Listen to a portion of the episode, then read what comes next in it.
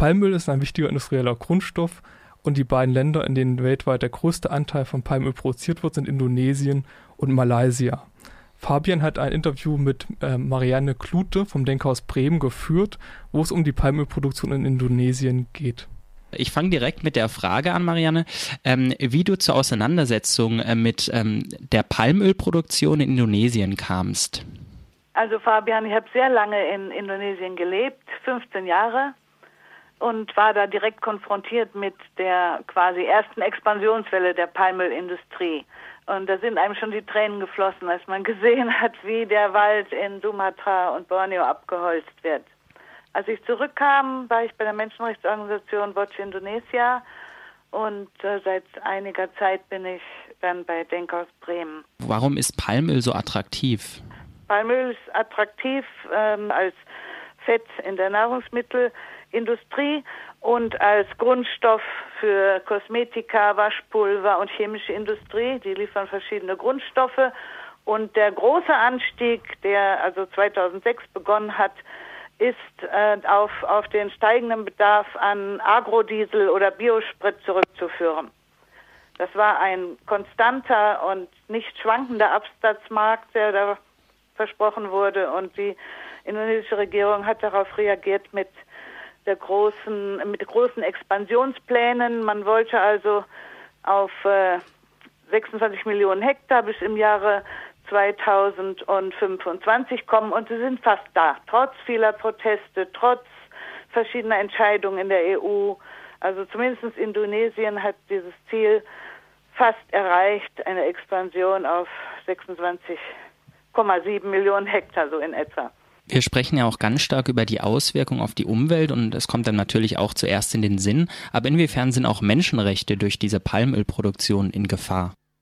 eine ganze Reihe von, von Rechten eigentlich verletzt. Also vor allen Dingen angefangen mit dem Recht auf freie, vorherige und informierte Zustimmung, weil es die, mm, von, von Seiten der, der Regierung keine Informationen gibt, die Regierung selbst keine Informationen hat, wo diese Menschen äh, bedroht sind oder leben, äh, wo es also dann eine Überlappung quasi von Wohngebieten oder Lebensräumen der Menschen und den Konzessionsgebieten der, der Unternehmen gibt.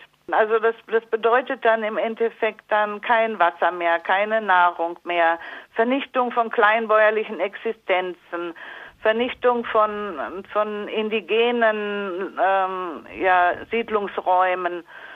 Ähm, und auch ganz wichtig ist immer vor Ort und in der Praxis dann der Zugang zu Wasser das nächste, der nächste Schritt eigentlich oder die, die nächste Stufe von, von Menschenrechtsverletzungen geschieht in den Plantagen selbst. Also was ich eben gesagt habe, ist dann im, Vor im Prozess, der vorher ist. Aber dann auf den existierenden Plantagen gibt es auch genug, genug äh, Menschenrechtsverletzungen.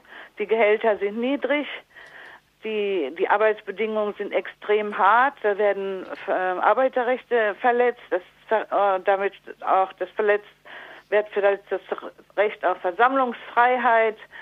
Und man weiß von ganz, ganz wenig, wenigen Fällen, also im Vergleich zu dem, was passiert, weil diese Plantagen sehr weit entfernt sind von, von Siedlungsgebieten, von Städten, und selbst so ausgedehnt sind, dass die ähm, Arbeiter und Arbeiterinnen da überhaupt gar nicht die Möglichkeit haben, die Plantage zu verlassen. Also die sind da schon abgekapselt und isoliert von, von der Öffentlichkeit. Dann gibt es auch noch immer wieder Berichte über direkte äh, Formen, also von Formen von Gewalt anderer Art, wie zum Beispiel Vergewaltigungen oder auch äh, Schläge, Prügel und so weiter. Und wir vermuten auch, so legen es einige indonesische Studien nahe, dass etwa die Hälfte der Arbeiter auf den Plantagen keine äh, Arbeiter mit, mit Verträgen oder mit Kontrakten sind, sondern quasi unentgeltliche Familienhelfer. Und das bedeutet auch sehr häufig Kinderarbeit. Fabian hat mit Marianne Klute außerdem über mögliche Lösungsansätze gesprochen es gibt ja den Roundtable on Sustainable Palmöl und andere Zertifizierungsmodelle. und äh, die enthalten keine oder, oder sehr, sehr schwache Kriterien für in sozialen und menschenrechtlichen Aspekten. Man will das verbessern und das ist schwierig. Also oft sagen die, die Unternehmen und auch die Politiker, wir können da nicht in Drittstaat eingreifen, wir können da keine Bedingungen hm. stellen hm. oder so. Aber ich denke, dass Amnesty genau das will. Und da ist die Argumentation ja oft so, dass also von, von Unternehmerseite und von Regierungsseite, ja, wir können nicht. Das ist indonesische Sache. Mhm. Aber trotzdem kann man ja Druck ausüben. Ja. Und genau das passiert ja auch irgendwie oder in Gesprächen oder, oder es ist wirtschaftlicher Druck auch, weil die Leute dann immer weniger Palmöl kaufen. Ja. Und da in Indonesien gibt es auch so ein ähm, Nachhaltigkeitssiegel für Palmöl.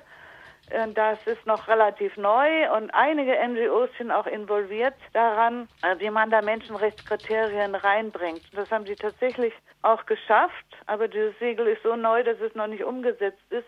Und gerade heute oder dieses Jahr mm, gab es eine Revision und da sind plötzlich die Menschenrechtskriterien komplett rausgefallen. Das mhm. ist für mich schon mal ein Warnsignal. Ja. Und das Zweite ist, dass hier in Deutschland, statt dass man jetzt auf vom Biosprit runtergeht, weil es ist ja die Hälfte vom Palmöl, was wir verbrauchen, ist ja Biosprit, versuchen Sie gerade wegen dieser Menschenrechtsfrage, dass das irgendwie in den Griff zu kriegen, statt das einfach jetzt erstmal aus zu outphasen sozusagen. Mhm. Und das, das ist wieder ein Prozess, der dauert dann wieder zwei, drei Jahre und da dann denke ich, dass die äh, das dann sozusagen aussitzen. Also ja. das ist die Gefahr, dass unsere deutsche Regierung das aussitzt die indonesische Regierung das völlig vernachlässigt und dann ist es wieder zu spät. Hm. Da muss Amnesty gut aufpassen. Ja. Ja, es ja. ist ein, es ist, wir haben ja das Thema Konzerne und Menschenrechte in dieser ja. ähm, Sendung. Ja. Und ja, ich glaube schon, dass da halt auch ganz oft gesagt wird, ja, es ist so die wirtschaftliche Sachen, die sind davon zu trennen. Da gibt es staatliche Souveränitäten, der Markt genau, ist frei. Dauernd, und das ist, und das ist an Zynismus, finde ich, teilweise auch nicht zu überbieten. Also, genau. wann da urplötzlich das Gewissen aufhört. Also, gerade deswegen bringen wir auch diese Sendung, genau. Und deswegen danke ich dir auch sehr für deinen Beitrag und dass wir da auch ein bisschen Licht ins Dunkel bringen. Ja, genau. genau. Ja, das ist einfach nur der Hintergrund, was hier so in der Politik passiert. Mhm.